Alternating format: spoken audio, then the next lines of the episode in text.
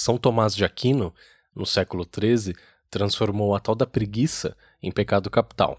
Ele considerava a preguiça uma espécie de tédio ou tristeza em relação aos bens interiores e aos bens do espírito. Já agora, aparentemente ninguém sente preguiça, pois a frase que mais ouvimos e falamos é não tenho tempo ou estou ocupado.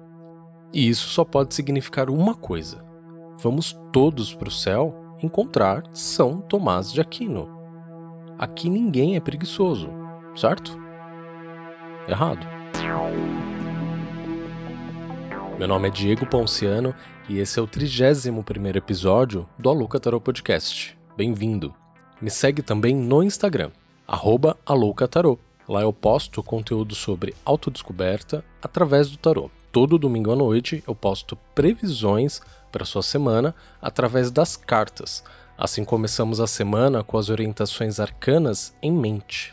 Se você precisa de uma leitura de tarot completa, fala comigo. Tem consulta a partir de R$ reais. É só me enviar uma direct e a gente marca.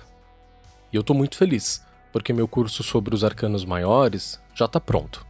Ele é 100% online e as 12 aulas, atividades e conteúdos complementares já estão disponíveis numa plataforma de EAD.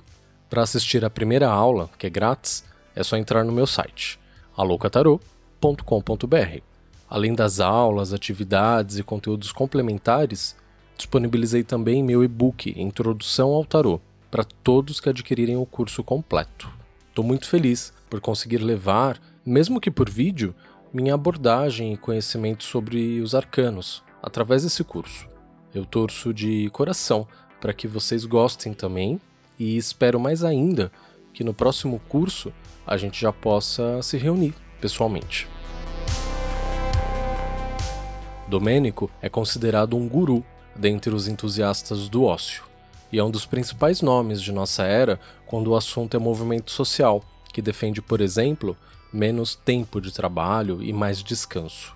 Aqui no Brasil, a preguiça está enraizada em nossa cultura e por muitos anos o brasileiro médio foi lido pela elite como acomodado, vagabundo, malandro, libertino e, claro, preguiçoso.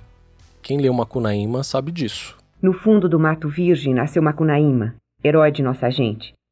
Era preto retinto e filho do medo da noite.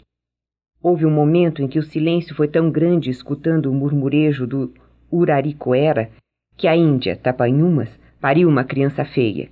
Essa criança que chamaram de Macunaíma. Já na meninice fez coisas de sarapantar. De primeiro passou mais de seis anos não falando. Se o incitavam a falar, exclamava: Ai, que preguiça! E não dizia mais nada. Você ouviu o trecho que abre o livro Macunaíma, de Mário de Andrade. E por muito tempo, o herói desse romance, o Macunaíma, serviu de caricatura para a gente. Uma caricatura de um Brasil não menos dividido do que é hoje, não menos racista e não menos pagador de pau do norte-americano. Hoje, o mesmo livro tem ganhado novo significado, e muitos agora o veem como um grande deboche e símbolo de resistência à padronização, à higienização étnica e cultural tem servido também de contraponto a tudo que conhecemos como regra: horários, trabalho rígido, preocupação e tentativa de controle. O Macunaíma, desta nova era, da nossa era, abraça o imprevisto, a natureza, o mágico, o surreal e mergulha na despreocupação e brincadeira, sem culpa nenhuma.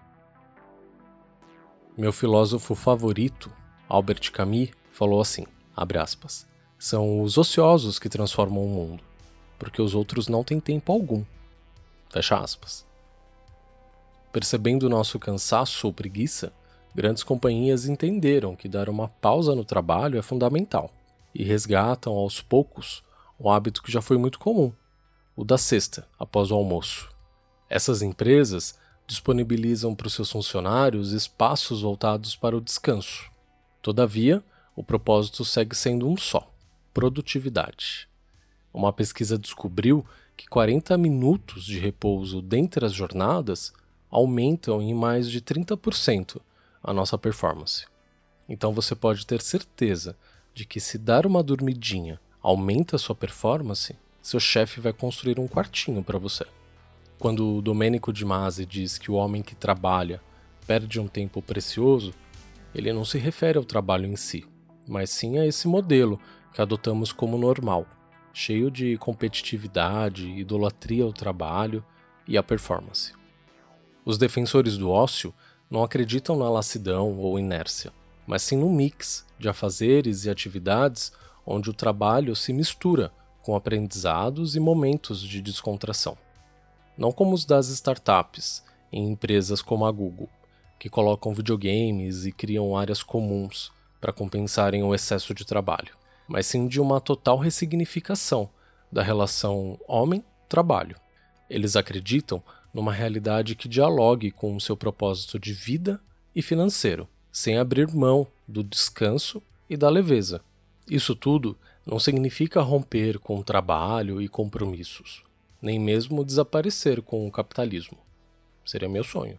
Essa visão entende e comunica que nós, trabalhadores, precisamos nos libertar dessa subserviência voluntária, que podemos questionar esse formato e romper com esse piloto automático, que nos põe refém de nossas ocupações.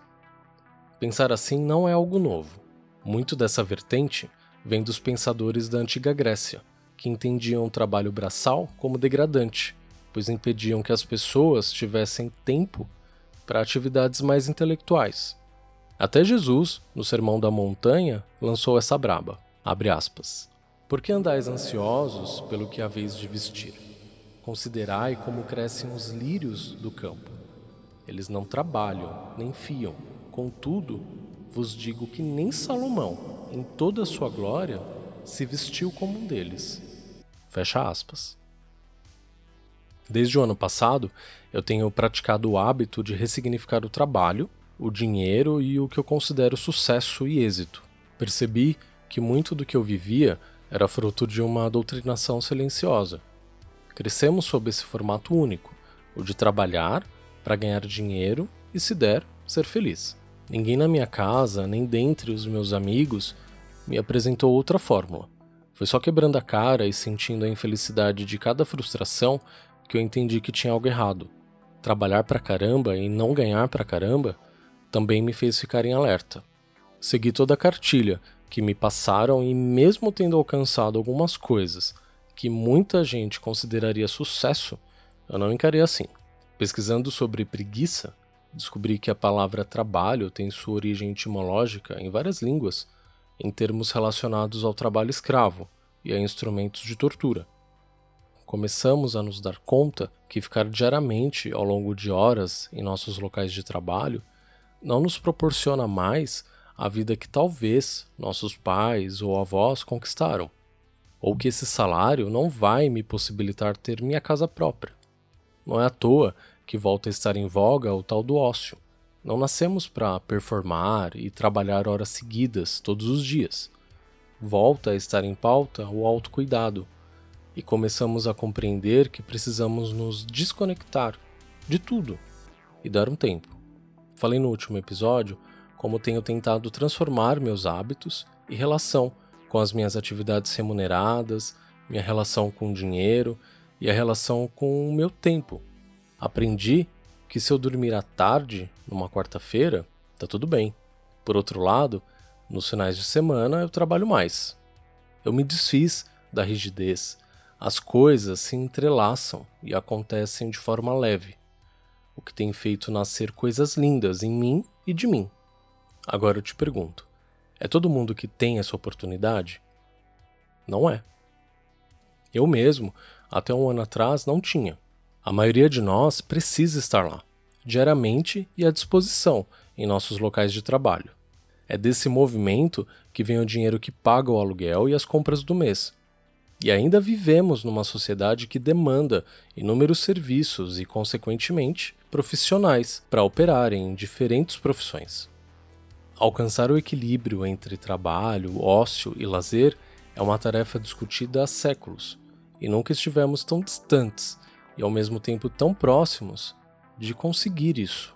A tecnologia e a informação necessária nós temos. O que nos falta é tempo. Não é à toa que não temos tempo. Não ter tempo é um projeto. Quanto mais trabalhamos e nos ocupamos, menos conseguimos refletir, meditar, problematizar. Se eu faço, faço, faço, igual uma maquininha, eu fico cansado. E se sinto cansaço, me cobro por estar cansado e não conseguir sequer me divertir. E se fico cansado e não faço nada, me culpo por estar em pleno ócio e me sinto improdutivo. E se as coisas ao meu redor não dão certo, me culpo outra vez por não ter feito mais, tentado mais, lutado mais. Afinal, me falaram que quem quer consegue. Risos. Por isso estou falando sobre preguiça no episódio de hoje, para te lembrar que você não é folgado ou vagabundo por ficar jogado no sofá, por dormir até tarde, por não ter feito tudo aquilo que você achou que conseguiria fazer. Pelo contrário, eu te incentivo a sempre que você puder e sentir vontade a fazer isso, a descansar, a ficar de preguiçosa na sua cama. Essa cama aí que você comprou trabalhando pra caramba, nesse sofá gostoso que você passou horas escolhendo, vendo essa televisão linda que você de repente está até pagando ainda. Esse espaço é seu. Esse momento é seu. Não deixe que destruam o pouco que te resta de autonomia sobre o seu próprio tempo. Se preciso, negocie mais folgas, peça suas férias, sem culpa e sem vergonha. O maluco são eles.